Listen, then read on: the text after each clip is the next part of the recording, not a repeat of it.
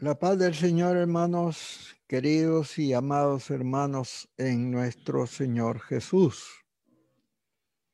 Los saludo con todo gozo, con toda alegría de parte de mi Señor. Y reciban, hermanos, esta preciosa, esta bendita palabra de nuestro Padre que nos instruye grandemente para el conocimiento para la verdad de Dios. Y tengo algo para ustedes, hermanos, hoy. Vamos a hablar de apostasía, vamos a hablar de avivamiento y vamos a hablar de por qué la iglesia está ahora en apostasía. ¿Por qué estamos en cuarentena? y vamos a ver eso, hermanitos. Apostasía significa apo, viene del griego y significa que hay dos palabras griegas aquí para resumirlo. Apo significa fuera de y estasis, que significa colocarse.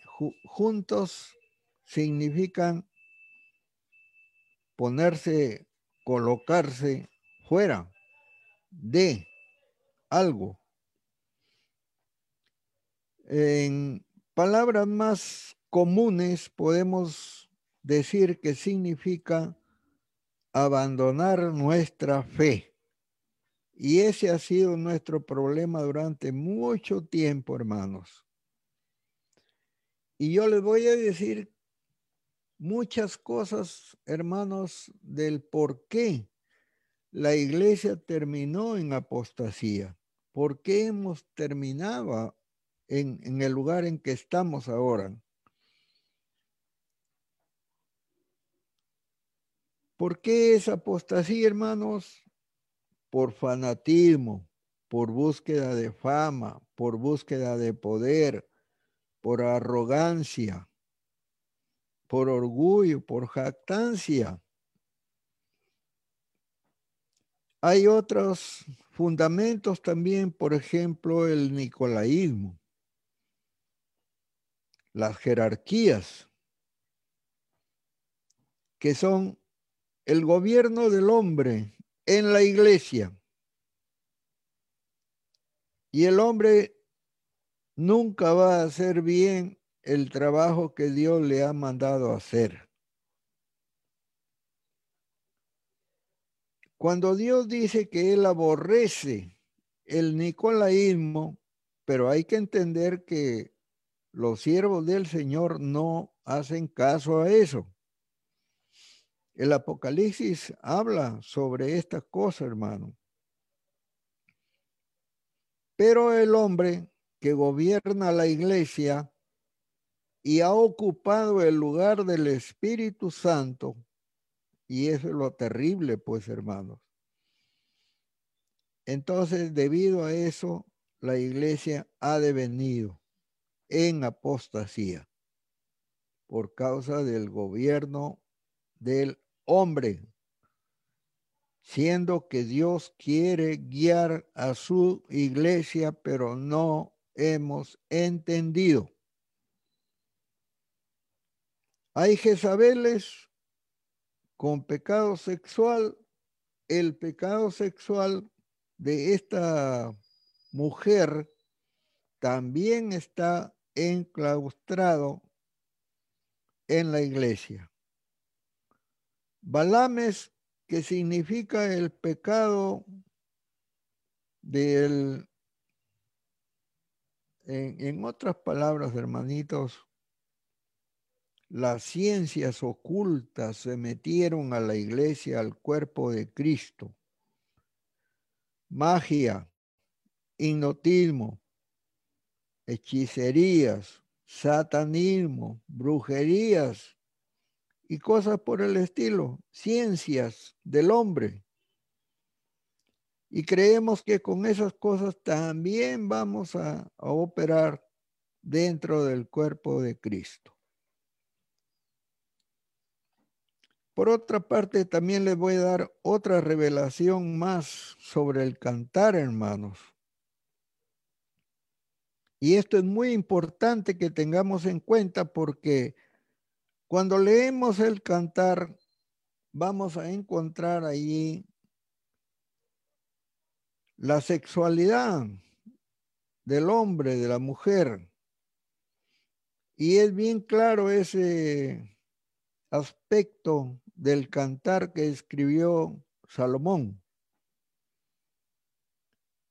Pero ustedes van a quedar sorprendidos porque esta es una prueba más de que ese libro es santo, es bendito, pero que muchos lo tienen como algo que no debe estar en la Biblia. Y el Señor sabe por qué lo ha puesto ahí. Nosotros desconocemos eso y, yo veo que a esta altura del siglo XXI, todavía estamos atrasados en cuanto a ese conocimiento. Ahora bien, si el libro El Cantar es erótico, y con razón lo es.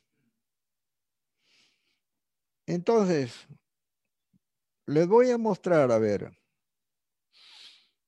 si alguien puede poner ahí cantar 4, 13 al 14.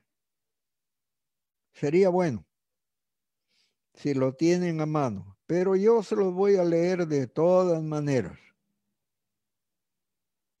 Miren lo que dice ahí este, este libro del Señor. Yo, yo investigaba, ¿no? qué cosa es el avivamiento y por qué ese avivamiento venía de tiempo en tiempo. Y les voy a decir que el avivamiento está bien. Pero Sulamita o Salomón dicen que son renuevos. Y se sobreentiende que son unciones. ¿Unciones de qué? Unciones del Espíritu Santo. Pero Sulamita o Salomón hablan de erotismo. Ustedes se pueden hasta enfermar de la cabeza. Si decimos estas cosas, parecen incongruencias, pero no lo son. Ya, vamos a la explicación. Los sucesivos avivamientos que han venido al cuerpo de Cristo a través de todos los siglos, yo ya les había hablado antes, ¿ah? Y dije que todos tienen una sintomatología de ir hacia abajo, de desaparecer. Y esto era un misterio para mí, porque yo decía, pero Señor, ¿por qué tienen que desaparecer lo que tú mandas a tu pueblo? Y siempre ocurría lo mismo a través de muchos siglos, hermanos.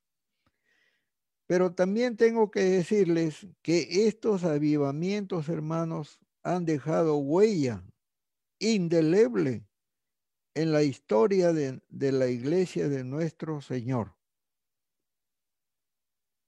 Han habido hombres importantes ungidos que el Señor ha levantado de tiempo en tiempo. Y esto era absolutamente necesario. Ahora, si leemos, repito, si leemos el cantar 4, 13 y 14, ustedes van a entender que este libro es sagrado. Pero que el Señor lo relaciona. Estas, estos renuevos de su lamita, que son sexuales, ¿ya? Lo relaciona con los avivamientos. Por lo que se puede entender, y de hecho es verdad, las uniones sexuales son también unciones. Y que el Señor envía de tiempo en tiempo a su pueblo, a su iglesia. Compárelo con lo que dice respecto de las unciones para el sacerdocio del Señor con lo que dice Sulamita. Y ustedes van a entender con contundencia, hermanos, que este libro del Señor es del Señor, este libro, el cantar, es del Señor. Tus renuevos son paraíso de granados, con frutos suaves de flores de aleña y nardos, nardo y azafrán, caña aromática y canela con todos los árboles de incienso, mirra y aloes con todas las principales especias aromáticas.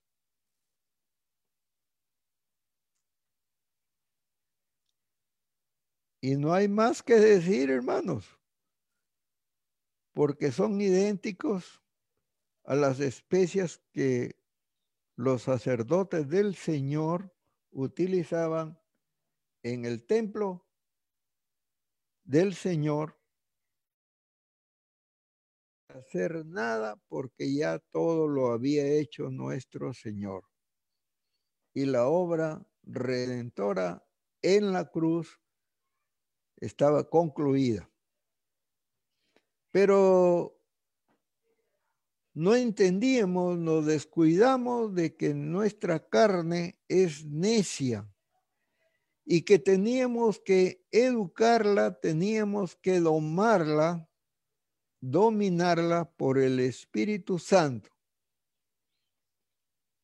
Vamos a ver aquí Santiago 4, 1, 16. ¿De dónde vienen las guerras y los pleitos entre vosotros? ¿No es de vuestras pasiones? Y ahí está, hermanos. El gran problema, la grande dificultad que no habíamos entendido. Las cuales combaten en nuestros miembros, codiciáis y no tenéis, matáis y ardéis de envidia y no podéis alcanzar, combatís y lucháis, pero no tenéis lo que deseáis porque no pedís.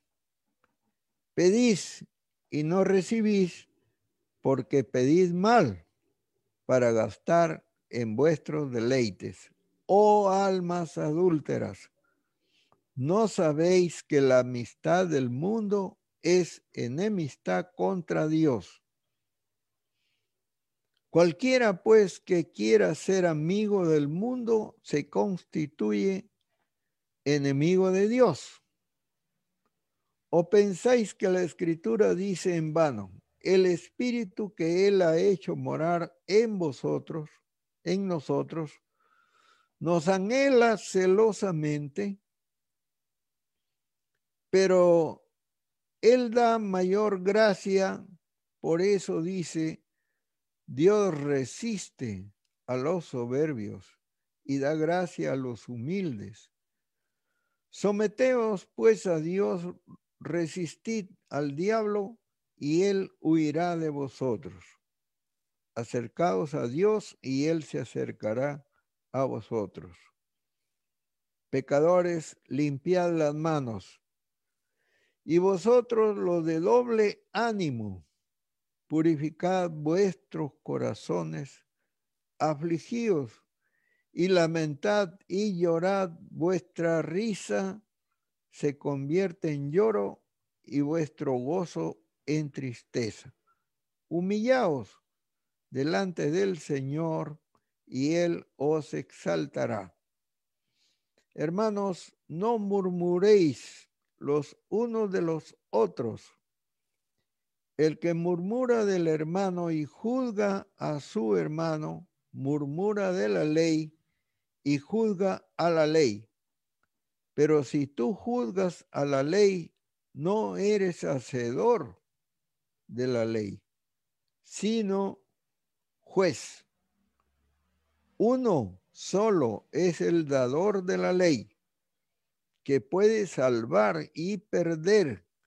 Pero tú, ¿quién eres para que juzgues a otro? Vamos ahora, los que decís, hoy y mañana iremos a tal ciudad.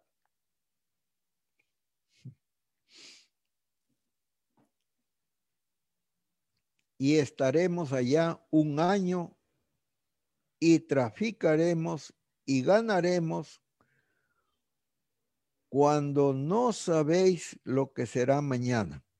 Porque, ¿qué es vuestra vida? ciertamente es neblina que se aparece por un poco de tiempo y luego se desvanece. En lugar de lo cual deberíais decir, si el Señor quiere, viviremos y haremos esto o aquello, pero ahora os jactáis en vuestras soberbias Toda jactancia es mala. Y al que sabe hacer lo bueno y no lo hace, le es pecado. Miren, hermanos, cuántos asuntos, cuántos problemas, cuántas dificultades tiene nuestra carne. Y Santiago nos descubre, revela todo nuestro comportamiento, todas nuestras conductas, todas las necesidades de que estamos adoleciendo, hermanos, entonces no está terminado todavía el trabajo de la cruz. Es decir, por parte del Señor ya está, mas por parte nuestra, nosotros tenemos el problema. ¿Cómo aparecieron las clases sociales en el cuerpo de Cristo? Las clases dominantes, las jerarquías en la iglesia fueron con el nicolaísmo, el gobierno, el dominio del pueblo por el pueblo. El hombre tomó el lugar del Espíritu Santo y fueron los hombres los que estuvieron frente a la iglesia y ocuparon el lugar del Señor.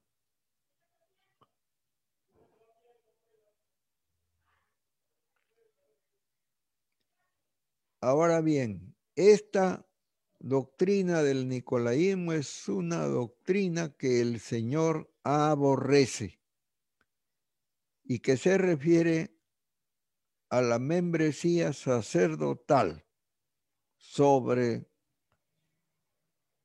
los que son los laicos, o sea, el resto del pueblo, el resto de la congregación, y hace una diferencia entre los que dirigen al pueblo. Pero si retrocedemos un poco, nos vamos a dar cuenta que los santos apóstoles no tenían esa, esa condición, esa calidad. No hacían eso. Todos eran uno. Todos eran iguales. Desde el pastor hasta el último siervo, hasta el último creyente. No había diferencias.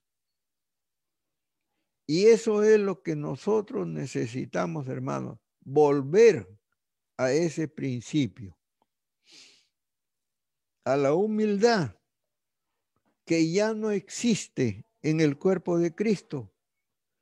Ahora lo que existe es burguesía en la iglesia, en el cuerpo de Cristo. Hay diferencias, hay estratos. ¿Por culpa de quién, hermanos? Entonces ahí tenemos una razón más para los renuevos de la Sulamita, para que ella nos explique por qué.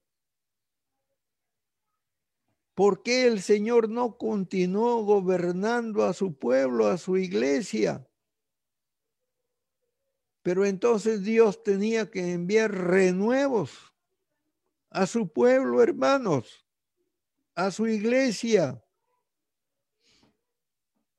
Yo me hice esa pregunta, hermanos, ¿por qué eh, no, no se quedaba el Señor con nosotros? ¿Por qué?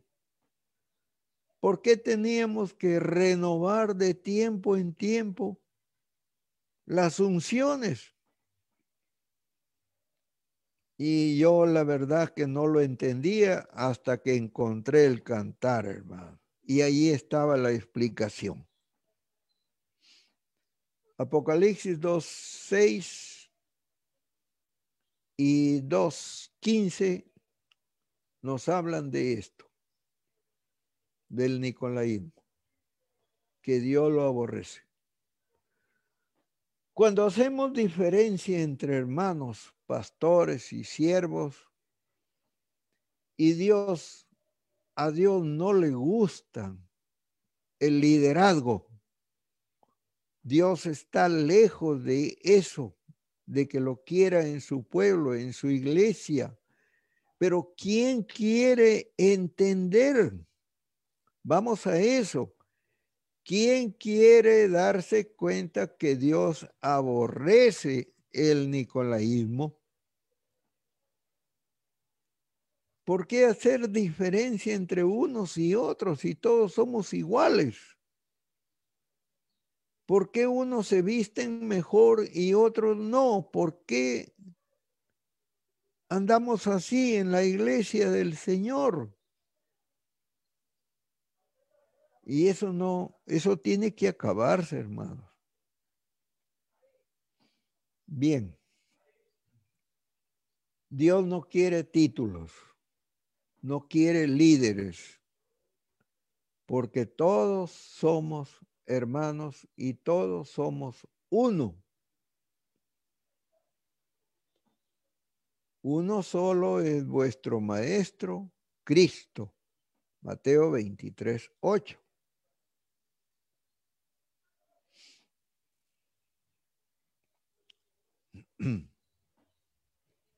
La ley y la gracia. Vamos a ver aquí también, debe haber algo. Hay que entender correctamente. La ley no es para el justo. Hermano, hermana, si tú eres un justo, eres una persona justa,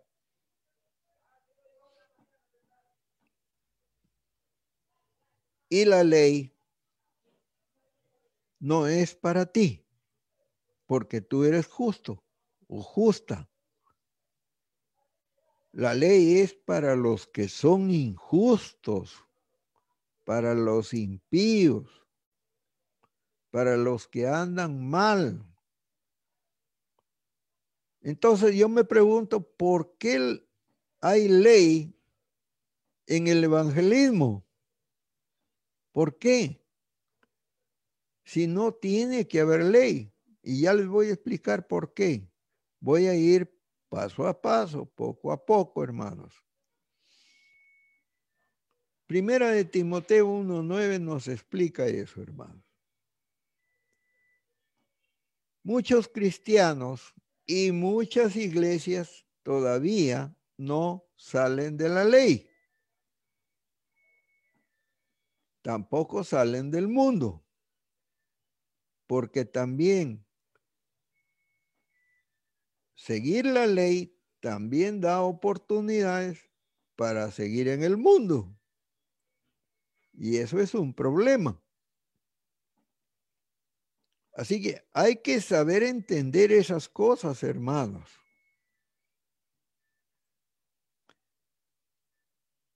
La iglesia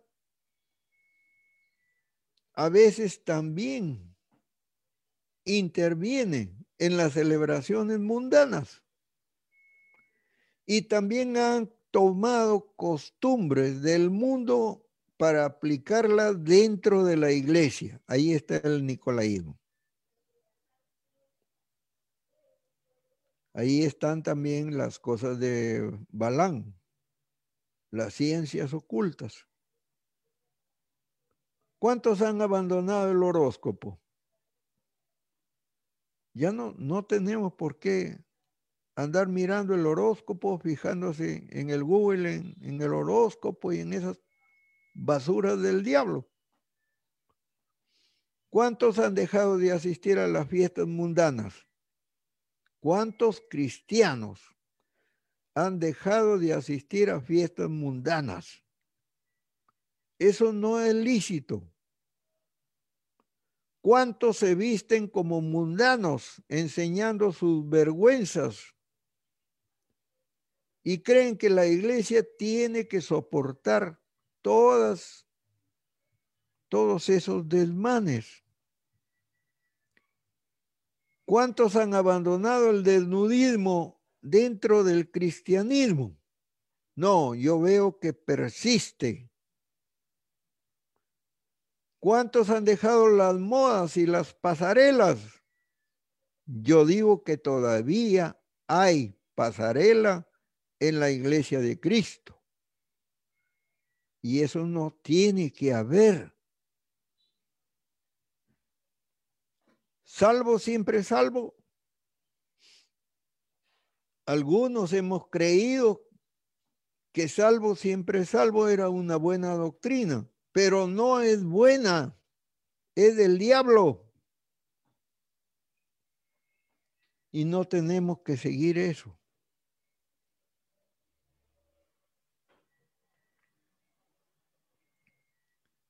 Hay que permanecer en santidad, pero no hay nadie que sea bueno, ni el pastor,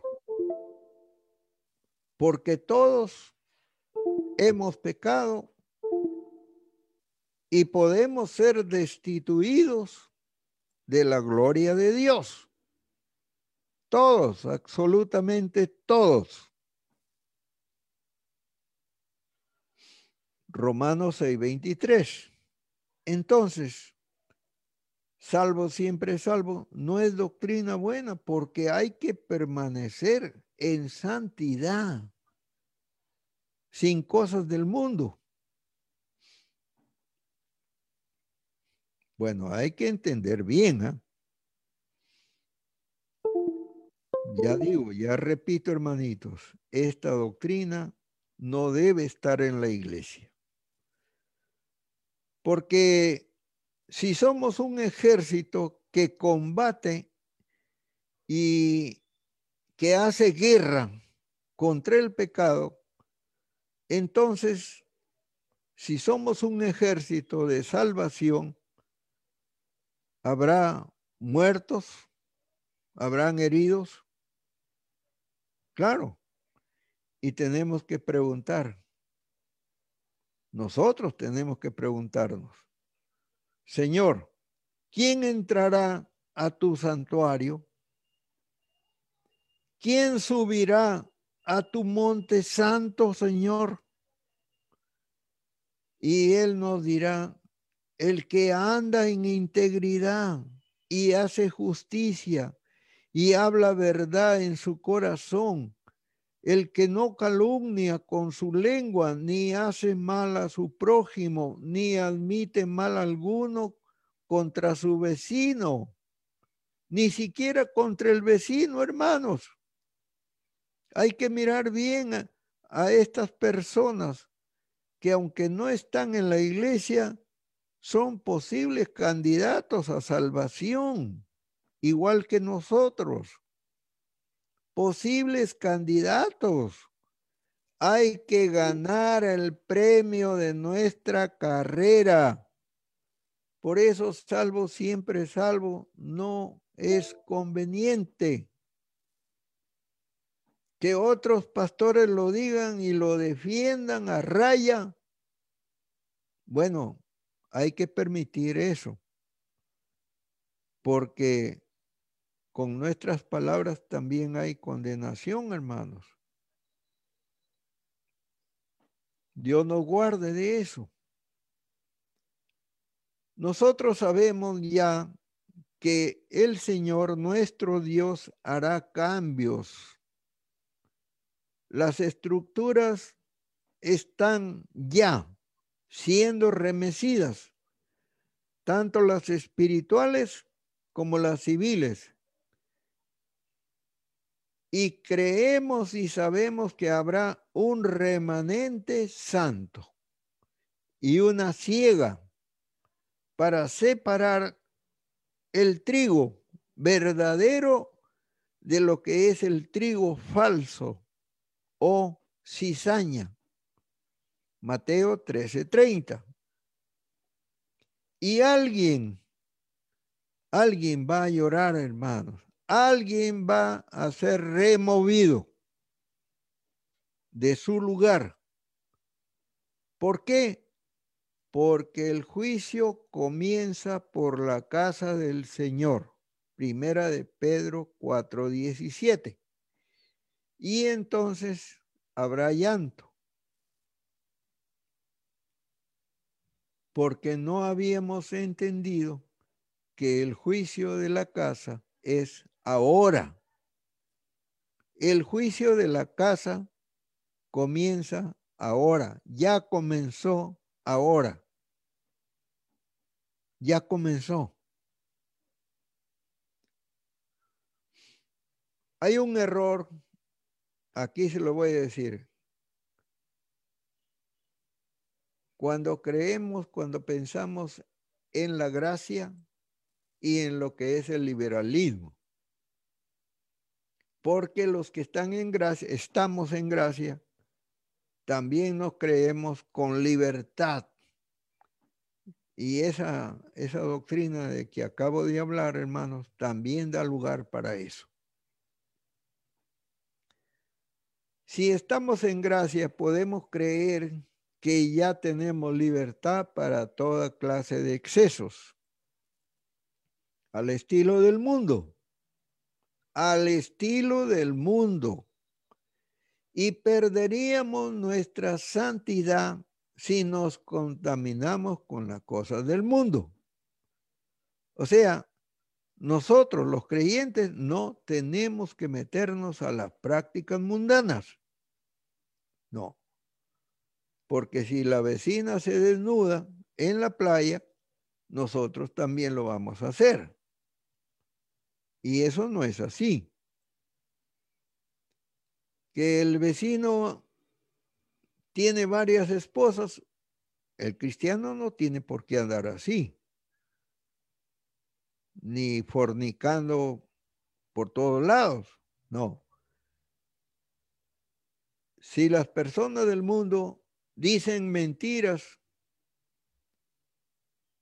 Nosotros no tenemos que andar diciendo mentiras. No tenemos que andar engañando a nadie y cuidarnos de eso. Porque el diablo sí es el que hace mentiras, pues. Pero los cristianos no. Los cristianos tienen tenemos el deber, la obligación de cuidarnos de andar diciendo mentiras. Otro error, legalismo y perfeccionismo. Si queremos ser tan legalistas, y eso no es bueno, porque ya les dije que la ley no es para el creyente, para el justo si somos justos, entonces tenemos que cuidarnos del legalismo.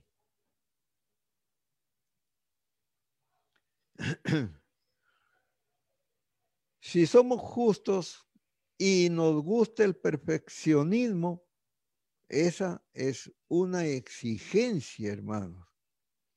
Y podemos caer en ese error. Si no estamos en el libertinaje, podemos caer en el perfeccionismo. Y es un grave error también. Podemos caer en este segundo error. Y no podemos andar en eso, hermanos. Y aquellos que tienen el entendimiento correcto o equilibrado pueden ser también mal interpretados. Porque el tercer error, las ideas y las manifestaciones falsas en la iglesia de Cristo, esas cosas producen entusiasmo en nosotros, admiración. Por ejemplo, cuando nos vestimos en forma elegante ¿ah? y nos queremos distinguir de los demás que no pueden hacerlo. Yo admito que las personas se vistan como quieren, pero no tienen que demostrar superioridad. Eso que esté lejos de nosotros, que seamos humildes cuando lo hacemos, que queremos causar admiración. Bueno, es un poco difícil entender nuestro comportamiento, por qué lo hemos hecho, por qué lo hacemos, que tenemos que andar bien aseados, bien limpios, bien arreglados. Yo no voy a discutir eso. Pero que una mujer, por ejemplo, le guste usar pantalones y ande enseñando lo que no debe enseñar, ya es un problema. No, pero que a mí me gusta o, o porque se ve bonita la persona, se ve hermosa. Bueno, repito, hay que saber hacer eso y respetar a los demás porque los podemos hacer tropezar. No sé si me dejo entender, hermanitos. Pero es necesario que la mujer se cuide de producir ese efecto en los demás, en especial en el varón, en los varones. Por eso digo, modas son modas, ¿no? Y vestirse de acuerdo con el tiempo, con las modas, eso tampoco me parece muy correcto. En fin, cada uno puede pensar lo necesario, hermanos. Ya. ¿Qué más podemos decir al respecto, hermanitos? Por ejemplo, pongan atención, ventas y negocios dentro del cuerpo de Cristo. Ventas de aceites, ventas de perfumes, ventas de rosas que son de la tierra de Israel, entre comillas, agua del Jordán, entre comillas, madera de la cruz de Cristo y toda clase de parafernalia, cualquier cosa ridícula a veces puede ser puesta en venta en una librería, por ejemplo. Y el cristiano cree y piensa que con esas cosas que son falsas, uno puede arrogarse de que es cristiano porque usa esas cosas. Y eso no es así. ¿Qué más hay en el cuerpo de Cristo, hermanos? Bueno, además de las maderas de Cristo, de la cruz de Cristo, además de las cosas estrafalarias incluso, disfraces, máscaras y cosas por el estilo, que no, no sirven de nada. Hay golpes ungidos, la cachetada ungida, ustedes han oído eso, la patada ungida. Bueno, cualquier cosa muchas veces ridícula. En este caso diría que la patada ungida, la cachetada ungida puede funcionar, pero yo digo que pienso que eso no es necesario, que es un solo un exhibicionismo. Es una exaltación del hombre. Es posible. Pero puede funcionar la, la cachetada ungida. Bueno, yo creo que no es necesario darle una cachetada o un golpe en el vientre a una persona, un puñete. Yo creo que, pero hay algunos siervos que lo hacen. Bueno, entonces ustedes tienen que sacar conclusiones, hermanos. La sabiduría que es de lo alto. Aquí vamos a ver esto. Santiago 3, 11, 18. ¿Acaso alguna fuente hecha por una misma abertura agua dulce y amarga? Hermanos míos, ¿Puede acaso la higuera producir aceitunas o la vid higos? Así también ninguna fuente puede dar agua salada y dulce. ¿Quién es sabio y entendido entre vosotros?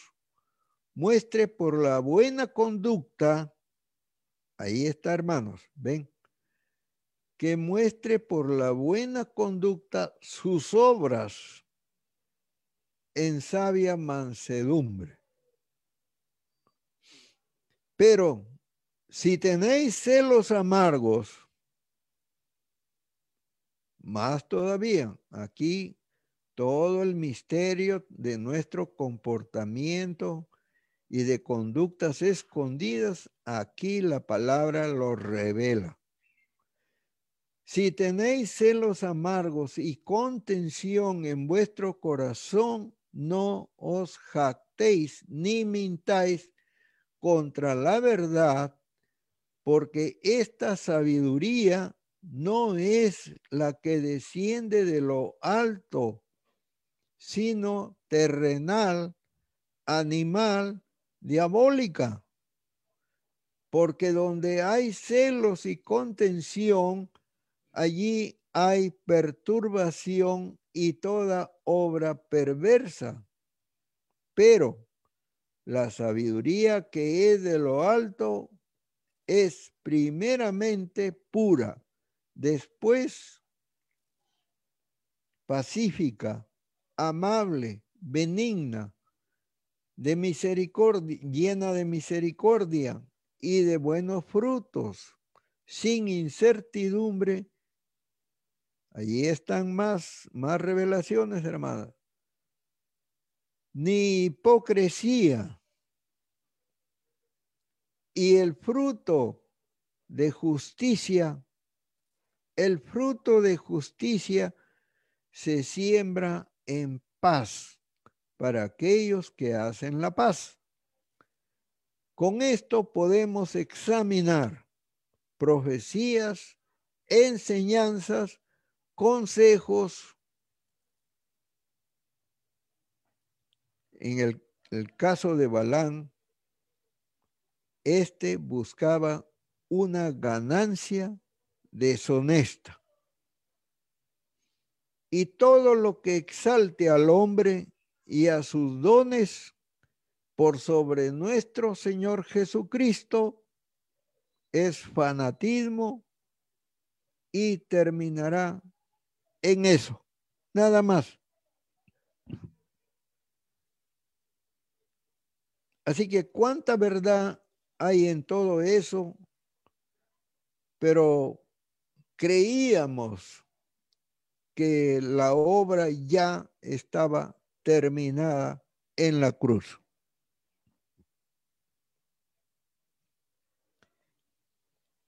Pentecostés y el pecado de apostasía. En primer lugar, debemos buscar la santidad del creyente y de la iglesia y una unción más estrecha con nuestro Señor Jesús.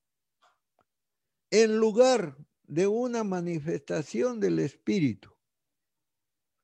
Y todo lo que hagamos que exalte y nos haga amar a nuestro Señor Jesucristo es bueno y es seguro.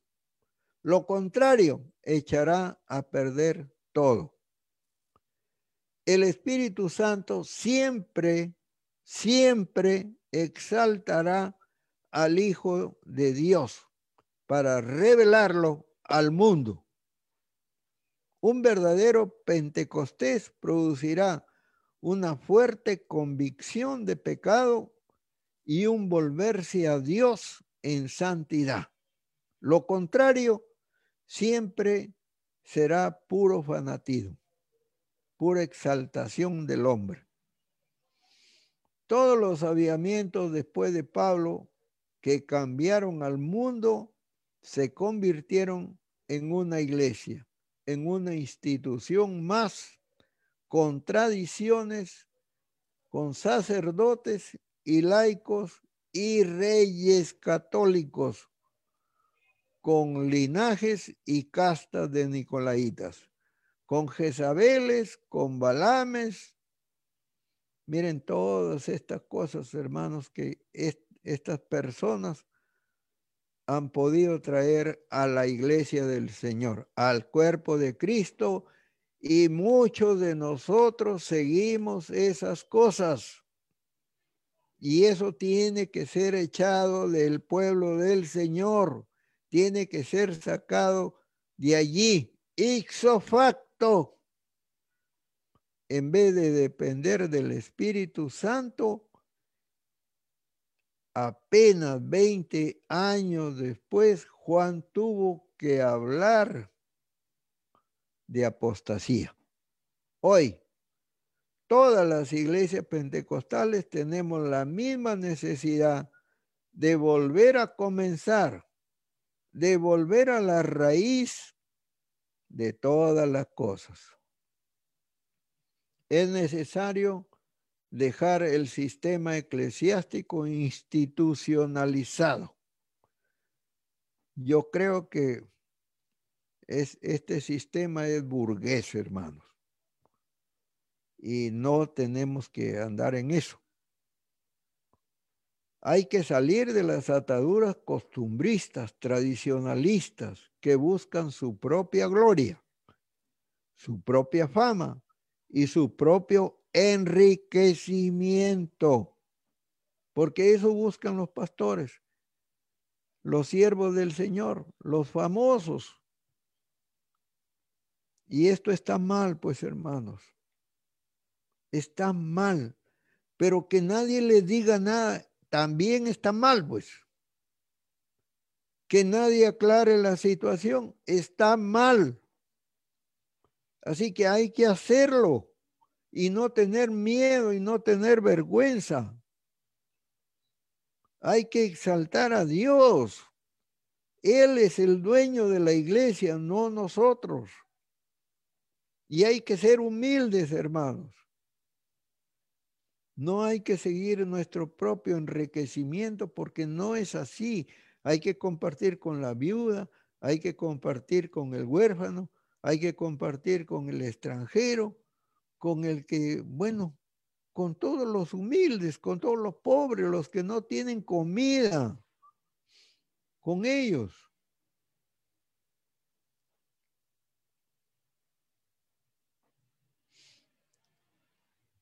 Podemos ver con claridad que los apóstoles no requirieron ninguna organización, solamente la guía y la dirección del Espíritu Santo.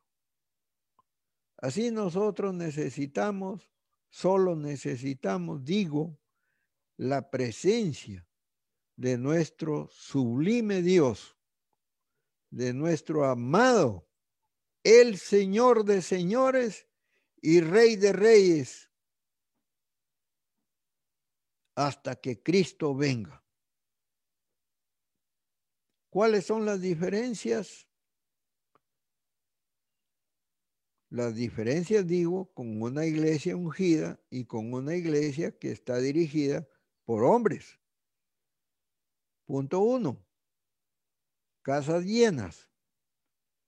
Cantinas vacías. Punto dos. Hospitales vacíos. Punto tres cárceles vacías. Punto cuatro. Estadios vacíos. Discotecas vacías. Ahora, pero ahora solamente vamos a la iglesia los domingos. Es decir, antes de la cuarentena. Porque ahora no podemos porque estamos en disciplina. Eso es la cuarentena, disciplina. No significa que te vas a ir de la iglesia y vas a abandonar la fe. No vamos a estar en apostasía, hermanos. No queremos, no debemos. Hay que buscar la santidad. Esto era lo más importante para los primeros cristianos y no se tenía en cuenta aquello de entusiasmar y entretener a la congregación. No queríamos teatro, no queríamos pasarela, nadie sabía de eso.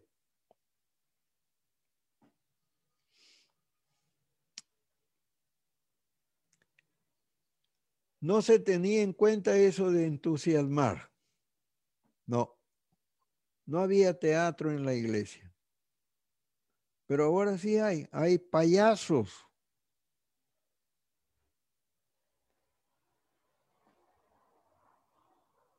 No queríamos entretener porque pensábamos que alguien se quería ir de la iglesia, quería abandonar la iglesia, así que había que entretenerlo para que no se vaya. Ahora este señor David Wilkerson, por ahí le puse en, la página mía para que se dieran cuenta que él piensa así como les estoy enseñando. Él piensa así. Ya no me llaman, dicen, ya, ya no quieren que les diga la verdad porque la gente se les va a ir como predico de arrepentimiento, de abandonar el pecado. Y a ellos, a estos pastores, no les gusta, por eso ya no me invitan, dice Wilkerson.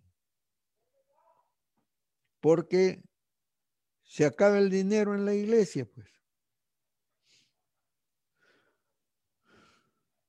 No teníamos que entretener a nadie para que no se salgan de la sala del culto a comer helados o a refrescarse.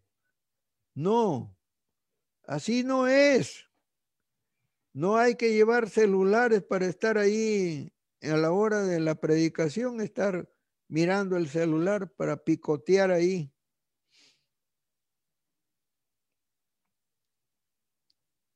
Bueno, cuando era ese tiempo del inicio, no había que pedirle a los hermanos que se postren para adorar. No teníamos que decir eso, porque había convicción de que teníamos que hacerlo.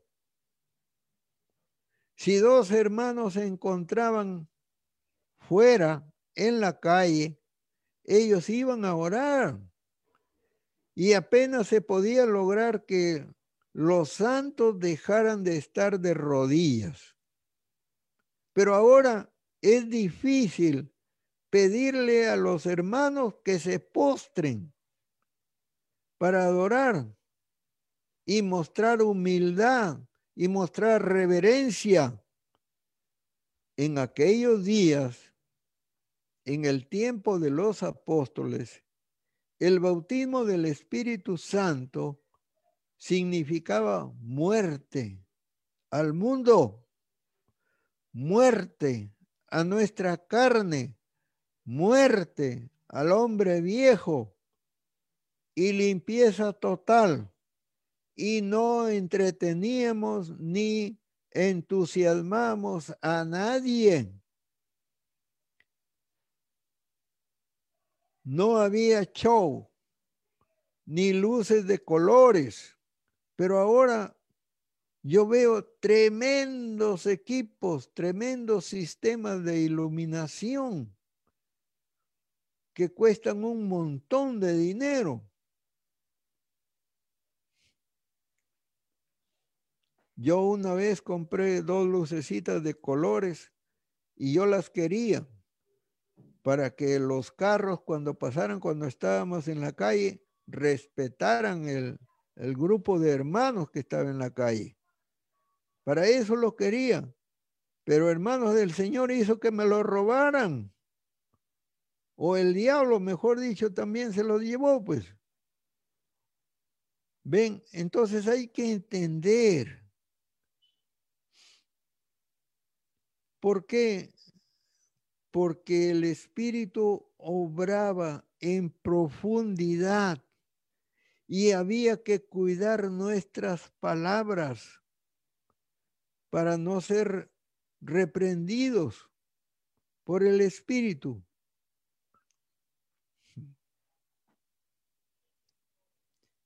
Y cuando entramos a la iglesia, ese lugar era santo, hermanos.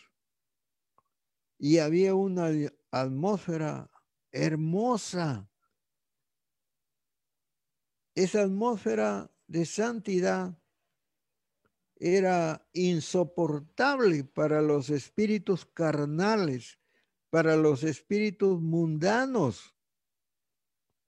Y por eso muchos no, no querían ir a la iglesia. Porque allí en el templo había santidad. Se respiraba santidad. Pero ahora no. ¿Cuántas veces el Señor nos ha reprendido porque habíamos perdido en siete días la unción?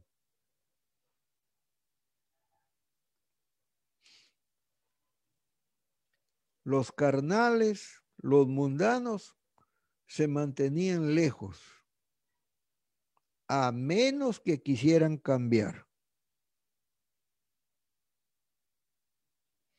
Cuando llegamos al siglo XX, al siglo XX, los, cristianos dejamos el campo santo y entramos en el campo hostil, o sea, el campo mundano, la iglesia que se mezcló con el mundo y dejamos la santidad y nos parecía, a nosotros nos parecía natural, entre comillas. Nos parecía progreso, entre comillas. Nos parecía cambio de acuerdo con los tiempos, entre comillas. Pero no era así, sino que era pura contaminación, porque en el entretenimiento y en el espectáculo, entre comillas, y la diversión, se instaló, regresó y la búsqueda de fama, la búsqueda de poder volvió. Y el lucro y los negocios también se instalaron en la iglesia. También los Balames, las Jezabeles y los Nicolaitas volvieron a la iglesia y la iglesia de nuestro Señor Jesús, de nuestro amado, de vino, de vino en apostasía y aparecieron las falsas doctrinas. Y esa es la verdad, hermanos. Voy a poner unos ejemplos aquí. Esto, claro, claramente no es así. Pero esto enseñaron algunos famosos. un bautismo que producía o traía un don de lenguas. O sea, si no hablabas en, en, lenguas, ya ese bautismo no valía, estaba malo. Eso enseñaron los famosos hermanos. en esencia, en comparación con Pentecostés que producía santificación. Otro producía dones del Espíritu y poder. Otro siervo declaró que la doctrina anterior no funcionaría. Y claro, él dijo que los tales sí producían el nuevo nacimiento como para convalidar los otros, los anteriores. Y también se aceptaba un tercer bautismo con los brazos abiertos. Miren, miren estas cosas que no puede ser, pues hermanos. Y se aceptaba un tercer bautismo con los brazos abiertos. No puede ser, hermanos y el hablar en otras lenguas, pero rechazaba la santificación.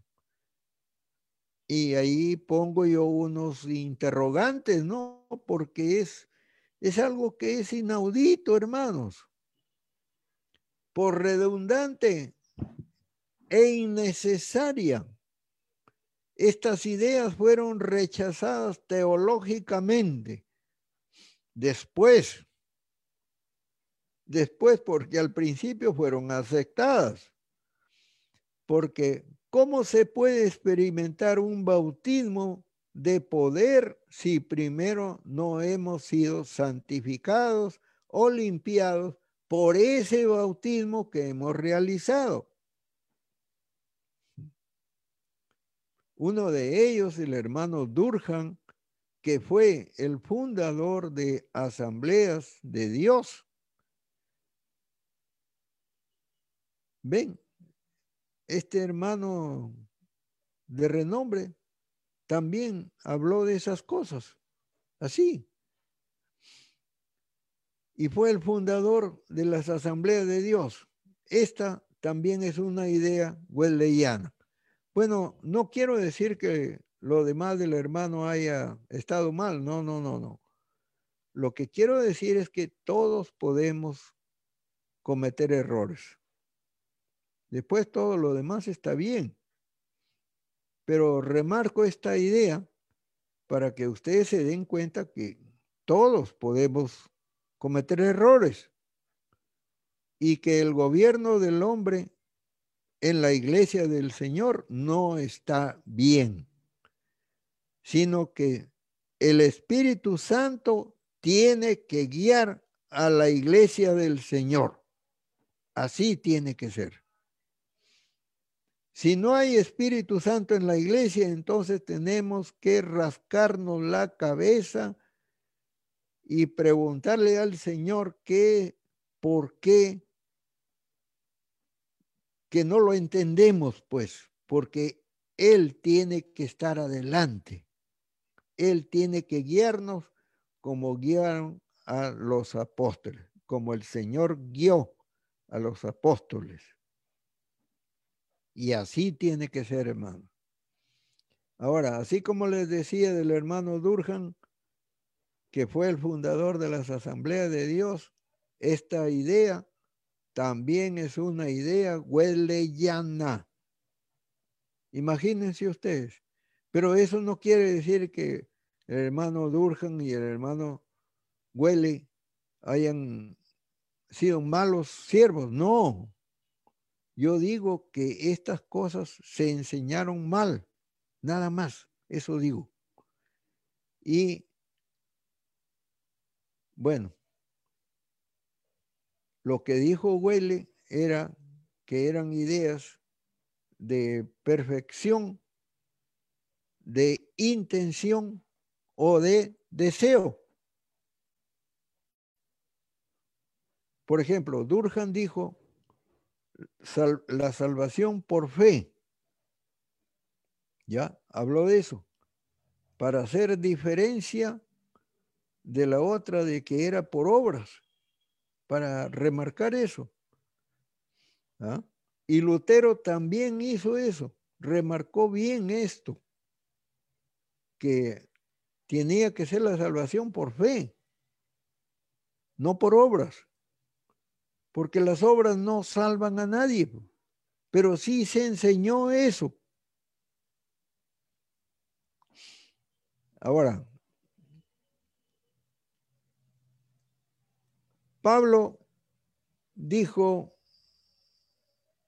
echa fuera esta sierva y a su hijo. Eso es lo que afirmó Sara. Y Pablo enseñó para hacer diferencia entre la ley y la gracia. Porque Sara dijo, el hijo de esta sierva no va a heredar, y esto es lo importante, hermanos, el hijo de esta sierva no va a heredar junto con el mío. Génesis 21, 10. Gálatas 4, 31. Hay entonces una línea que separa ley y gracia, obras y fe, y son distantes. Así que no podemos mezclar esas cosas, hermanos. Mis hermanos evangélicos tienen que entender eso. ¿Por qué? Digo porque a veces se guardan cosas de la ley. Por ejemplo, el diezmo. No, bueno, no quiero hablar más de eso, pero sí lo señalo. La iglesia apostólica. Antes no habían nicolaístas, nicolaitas, ni jerarquías, ni plataformas. Y todos estaban a la misma altura. Pero hoy sí hacemos plataformas para distinguir quiénes son ministros y quiénes son laicos. Y esto también es otra cosa que a veces tenemos que tomar en cuenta.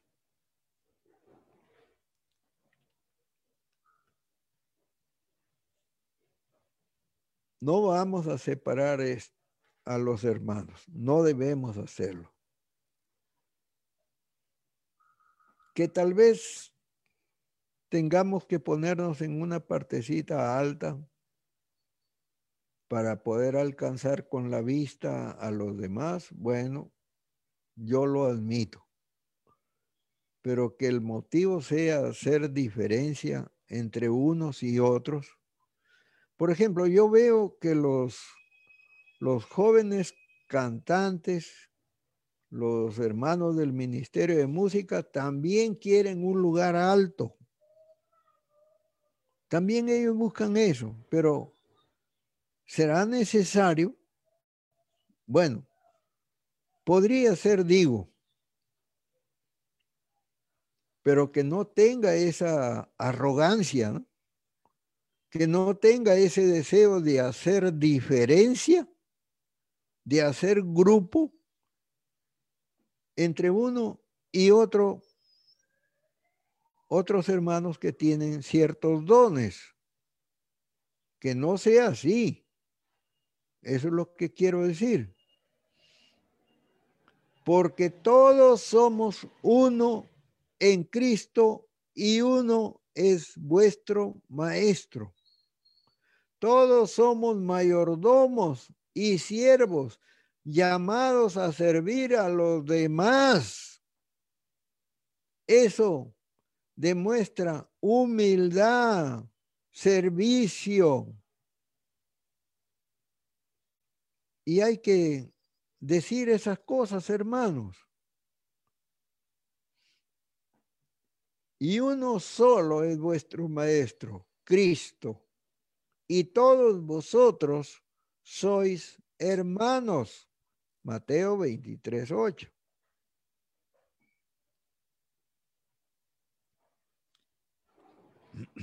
El pastorismo, el liderismo, optaron por la ley y llegó, y llegó el autoritarismo a la iglesia.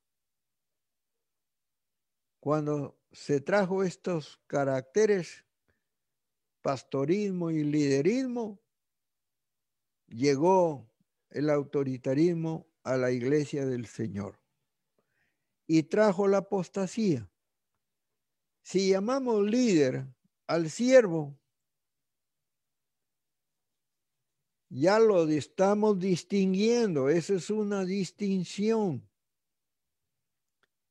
Se separan los santos, los que son santos se separan.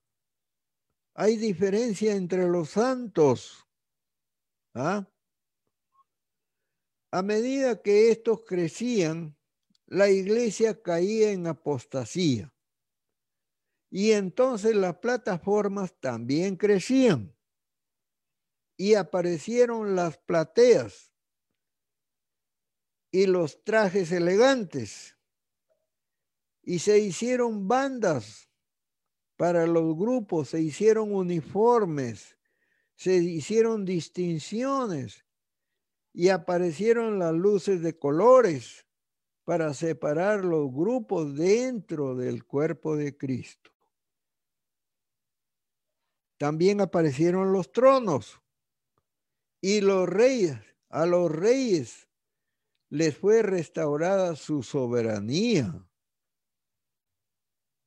Y los coros con uniformes y los nicolaitas estaban felices porque ya no éramos hermanos, sino que había que distinguir entre uno y otro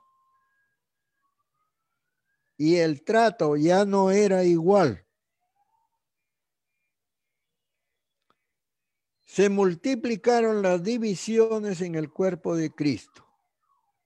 Y el pastor metió su cabeza en una caja vacía. Y todo estuvo bien. Y finalmente al pastor también tuvieron que hacerle su trono. Por eso el apóstol Pedro dijo, apacienten el rebaño de Dios, no por fuerza, sino voluntariamente, no por ganancia deshonesta, no enseñoreándose, sino siendo ejemplo del rebaño. Primera de Pedro 5, versos 2 y 3. Pero ahora tenemos muchas jerarquías.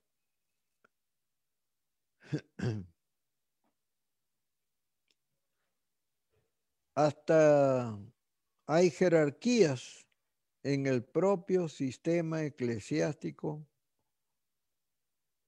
y son notorias social, cultural y doctrinalmente. Hay iglesias salseras, hay iglesias raperas, hay iglesias regatoneras, hay iglesias sabáticas y hay las que sacrifican animales,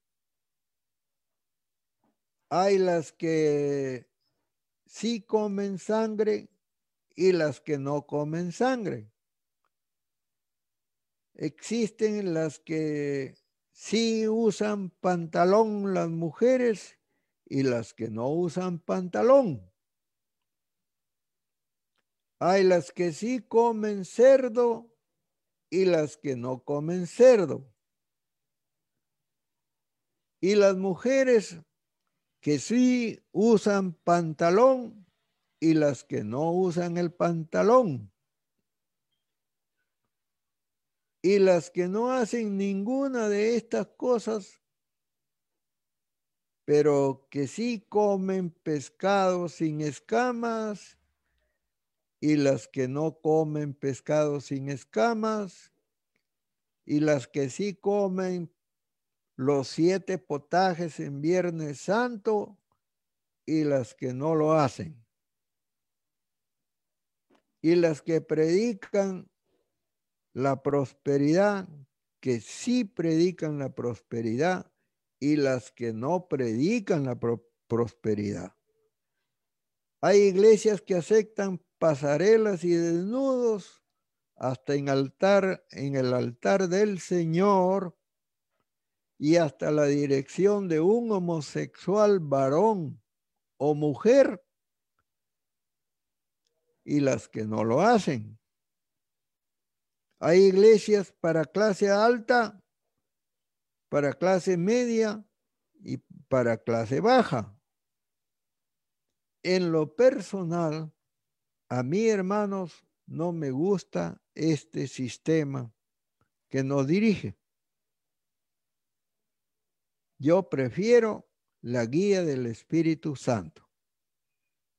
Hoy, el pastor más ungido es el pastor más autoritario y la iglesia con más cobertura espiritual es la que está sumisa al pastor. Fíjense y entiendan bien. Si usted le tiene miedo al pastor, entonces usted necesita liberación, porque esto es contrario al espíritu apostólico. Así como el Espíritu Santo dirigía las reuniones, también dirigía todos los asuntos de la iglesia y no había necesidad de una organización humana institucional. Con nosotros pasó eso, hermanos, porque las autoridades ya exigían eso. Y tuvimos que cumplir.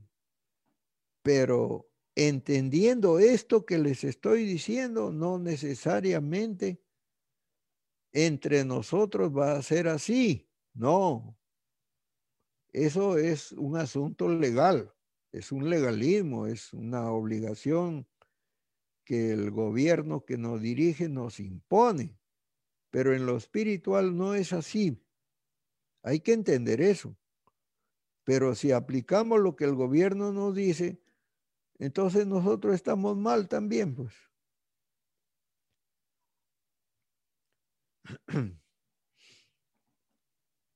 Con el profesionalismo, el nicolaísmo, la Jezabel, los balames, con ellos vino más apostasía a la iglesia del Señor.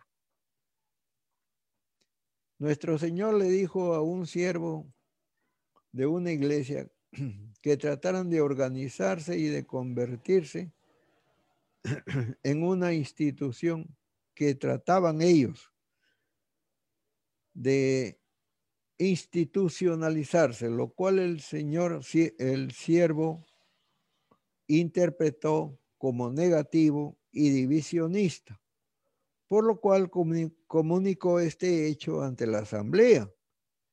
Y en respuesta a la mañana siguiente, encontró un rótulo en la puerta de la iglesia del templo que decía, esta es la iglesia tal, entre comillas.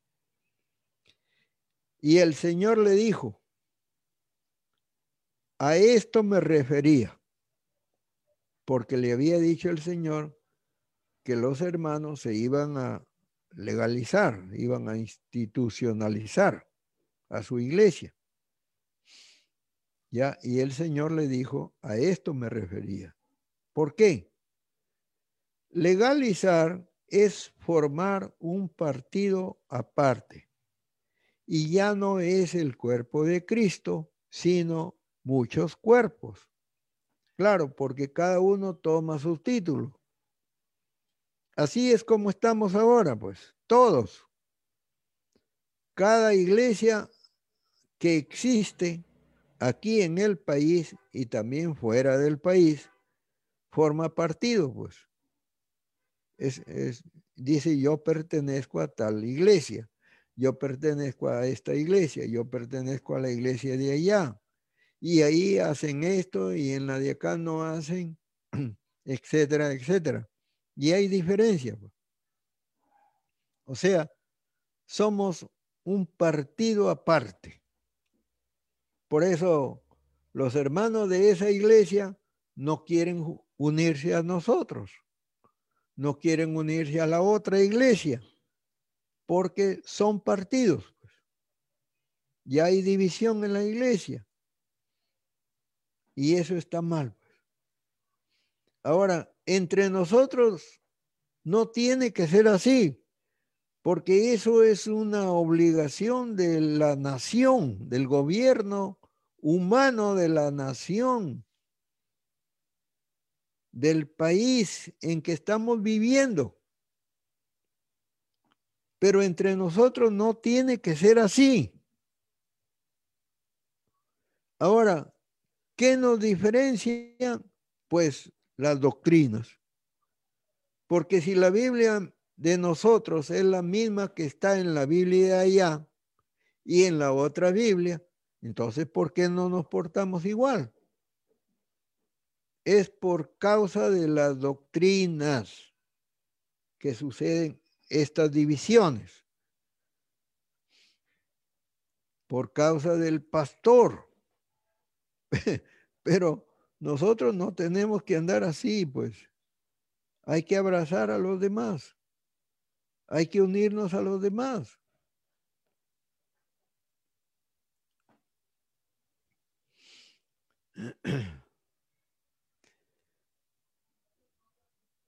Si una iglesia se sale del pentecostalismo, se convierte en un partido aparte. Es un cuerpo apartado. Y los demás lo van a mirar de una forma a veces molesta airada incluso. Pero no debe ser así. Nosotros no tenemos por qué hacer eso.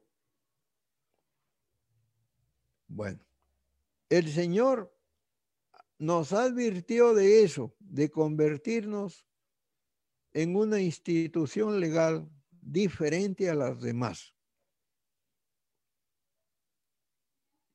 en lugar de dejarnos guiar por el solamente el Espíritu Santo, si nos dejáramos guiar, si nos dejáramos conducir por el Espíritu Santo, entonces seríamos un solo cuerpo. Pero no es así, pues, hermano, por cosa de la doctrina.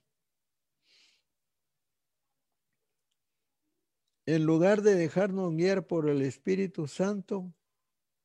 Y eso, hermanos, es el espíritu de apostasía. Ese espíritu está implícito en lo que se divide, hermanos, porque forman partidos apartes, divisiones en la iglesia, a la iglesia, porque esa iglesia empieza a vivir y a tener vida propia y las personas empiezan a sentirse obligadas a servir a su institución. Y como en Isaías 4.7, perdón, Isaías 4.1, siete novias le dicen a un varón, nosotras nos haremos nuestro propio pan. Ahí está, ¿ve? Nosotras nos vamos a cocinar nuestra propia doctrina. Nos vamos a poner nuestros propios vestidos. Tú no tienes que darnos un vestido. O sea que le dicen al Señor, tú no nos pongas vestido, tú no nos des de comer. Nosotras nos lo vamos a vestir y nosotras nos vamos a dar de comer nosotras mismas. No queremos marido. ¿Qué? Que no quieren marido. O sea, que no quieren al Señor, que no queremos a Dios. Y eso no es así, pues. O sea, ¿ustedes han visto un matrimonio sin esposo? ¿O un matrimonio sin esposa? No hay unción, pues. Especialmente si el marido no está, no hay unción, pues. Y esto es lo que por siglos la iglesia de nuestro Señor Jesucristo está padeciendo, padeciendo por siglos.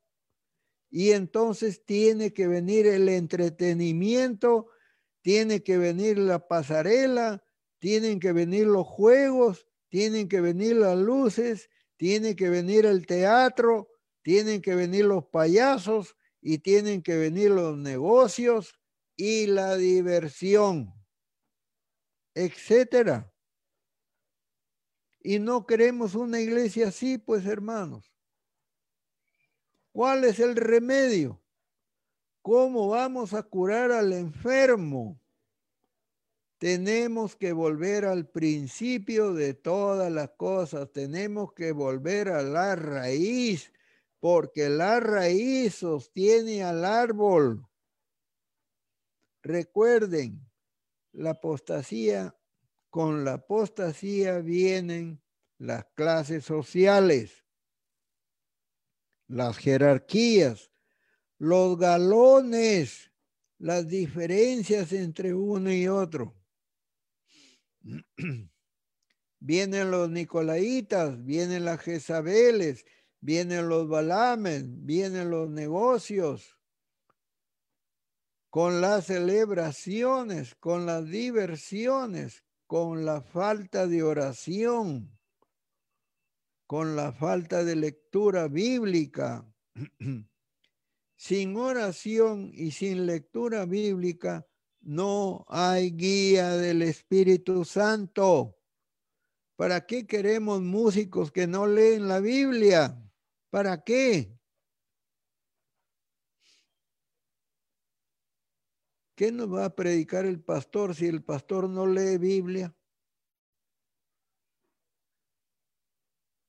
Si el pastor no entiende la Biblia. Sin estas cosas, hermanos, no hay guía del Espíritu Santo, no hay profecía, no hay sabiduría, no hay conocimiento.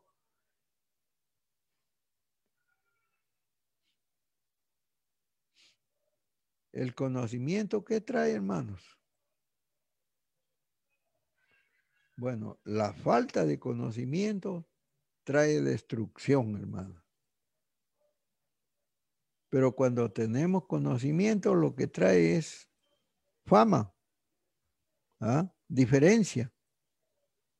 También hay que tener cuidado de eso. O sea, 4.6. Entonces aparece el fanatismo, la búsqueda de la fama, la arrogancia, y ya estamos en apostasía. Nos hemos colocado fuera del cuerpo cuando hay apostasía. Hemos abandonado la fe. Cuando andamos así, negamos, renunciamos a nuestra fe, a nuestras obligaciones con razón muchos no quieren ah, venir a la iglesia. Con razón muchos no quieren predicar, no quieren funcionar en lo que Dios les ha dado. Claro, por eso viene pues. Porque andamos mal.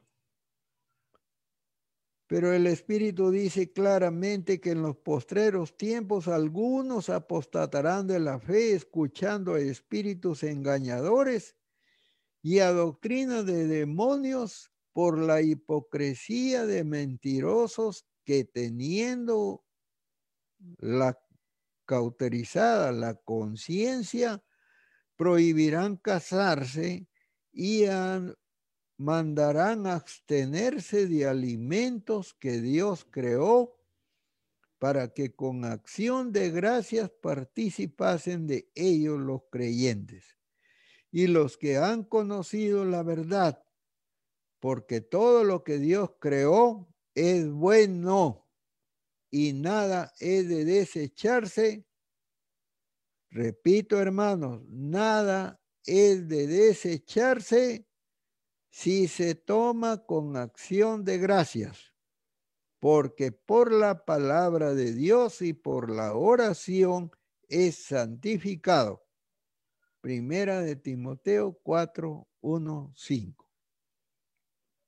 En la primera iglesia no se honraba a las personas por su condición social, por su educación, por su profesión, por su condición económica, por su cultura. Eso no importaba, hermanos. Todos son iguales. No importa que hayas estudiado, que hayas ido a la universidad, y no importa que yo no haya ido a la universidad. Solo tengo quinto de primaria, nada más. Bueno, entonces, no honramos de esa manera a nuestros hermanos. No hacíamos diferencia entre uno y otro. Porque todos somos uno. Así que todo era espontáneo, todo era ordenado por el Espíritu Santo, porque nosotros lo que queríamos era escuchar al Espíritu de Dios, fuera quien fuera la persona que Dios eligiera para hablar. Tampoco se hacía un llamado al altar porque el Señor mismo los llamaba o porque las personas caían por todas partes dentro del salón de la iglesia, eh, dentro del templo. Caían ellos como heridos, como si la iglesia fuese un campo de batalla y yo lo recuerdo bien, hermanos. Así fue al principio en nuestra iglesia. Los hermanos podían ministrar según el Espíritu les guiaba y el que predicaba sabía cuándo podía retirarse. Hermanos, hasta aquí llegamos por hoy. Luego continuaré en el nombre del Señor. Los amo en mi Señor Jesús. Los quiero, hermanitos, y quiero que estén libres de todo mal, de toda apostasía, de toda contaminación con el mundo y que sean libres de todo mal. Y creemos, hermanitos, por ustedes oro, hermanos, en el nombre del Señor. ¿Cómo? Ya. Nuestra hermana Genara necesita nuestra oración. ¿Quién más, hijo? Ya, ponlos ahí, pues tú. Ya. Yo quiero que pidamos por el hermano Barrenzuela, por nuestro hermano Arango, que me acuerdo que están enfermitos y queremos, hermanos, que el Señor los sane. Ahora, sepan bien que esa, es, ese malestar que tienen, que tenemos, ya lo que sea, cualquier problema, cualquier necesidad, hermanos, ya está cancelada, ya está pagado con la sangre del Señor. Ahora lo que ustedes tienen que decir es, Señor, yo acepto tu sacrificio, el sacrificio que hiciste en la cruz y que has pagado por mí y por todos mis hermanos, Señor. Y yo soy renovado, soy limpio, soy sano en el nombre de Jesús, mi Señor. Y sean libres, hermanos para gloria y alabanza de su nombre. Amén. Que tengan paz, hermano.